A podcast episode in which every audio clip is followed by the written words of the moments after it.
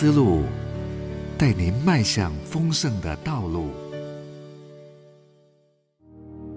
来到我们困窘处的耶稣，作者林伟林老师。耶稣站在格尼撒勒湖边，众人拥挤他，要听神的道。他见有两只船弯在湖边，打鱼的人却离开船洗网去了。有一只船是西门的，耶稣就上去，请他把船撑开，稍微离岸，就坐下，从船上教训众人。讲完了，对西门说。把船开到水深之处，下网打鱼。路加福音第五章一到四节。我们是否想过，人的一生许多的决定是自主自发的，还是其实是被带领牵引的？就像信耶稣，是自主的决定呢，还是其实是被动发生的？被动。不是因为是别人带我来教会的，而是若不是耶稣来找我，我是找不到他的；若不是神让我遇见他，我是无法真正认识他的。路加福音第五章提到彼得的一个特别的经验：耶稣来到彼得捕鱼的海边，那是一个运气不好、辛劳却毫无收获的一天。后来却成了彼得终身难以忘记收获变成最大的一天，而这个收获不只是有形的鱼，更是对自己以及对耶稣颠覆性的认识。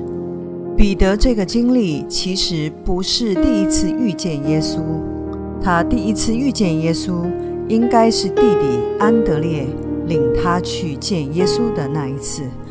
因为他的弟弟说：“我遇见弥赛亚了。”在约翰福音第一章记载了一个特别的经验，就是彼得的弟弟安德烈，因为听到他的师父施洗约翰对着他们说：“看那神的羔羊”，以至于他好奇地跟随了耶稣去看了一个晚上，而圣经没有记载到底。当耶稣对他们说：“你们来看，究竟发生了什么？”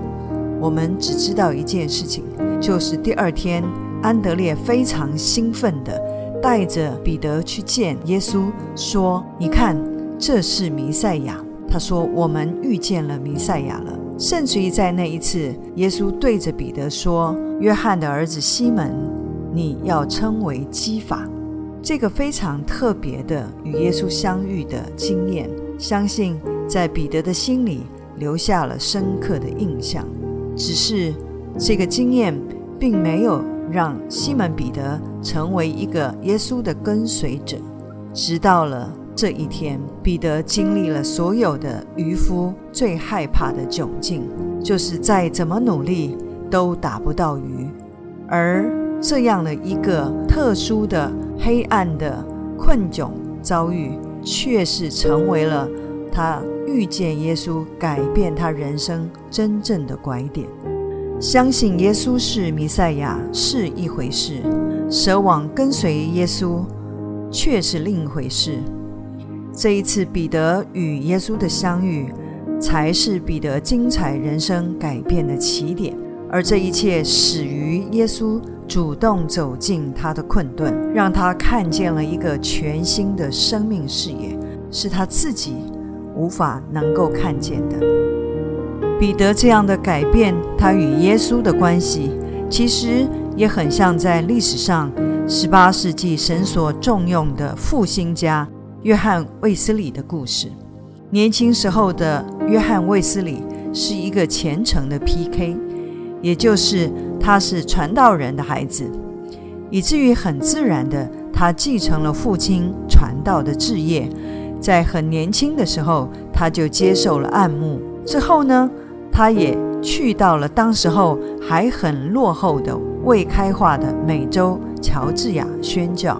一七三五年，当他到达美国的时候，他遇见了当时候欧洲著名的复兴运动。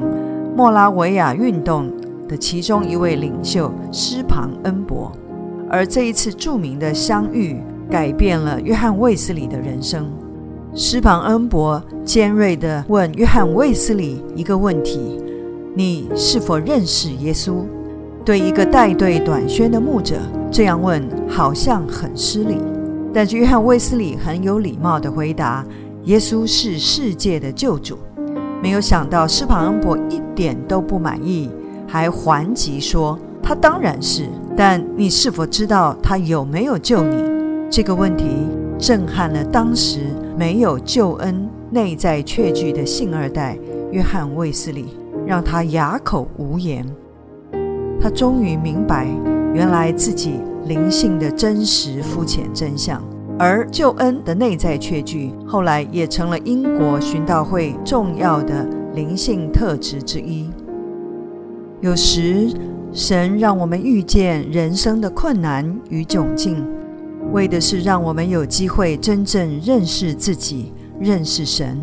若不是耶稣走进彼得的困顿，后来让他经历了补满两船鱼的神迹，彼得也不会意识到耶稣的神圣，而可能只是远距离的欣赏或理论性的相信耶稣是弥赛亚。从相信。到舍往彻底的跟随，确实需要更深的经历耶稣。感谢神，是他在带领着我们的人生信仰路，而我们需要的是如同彼得积极正面的回应。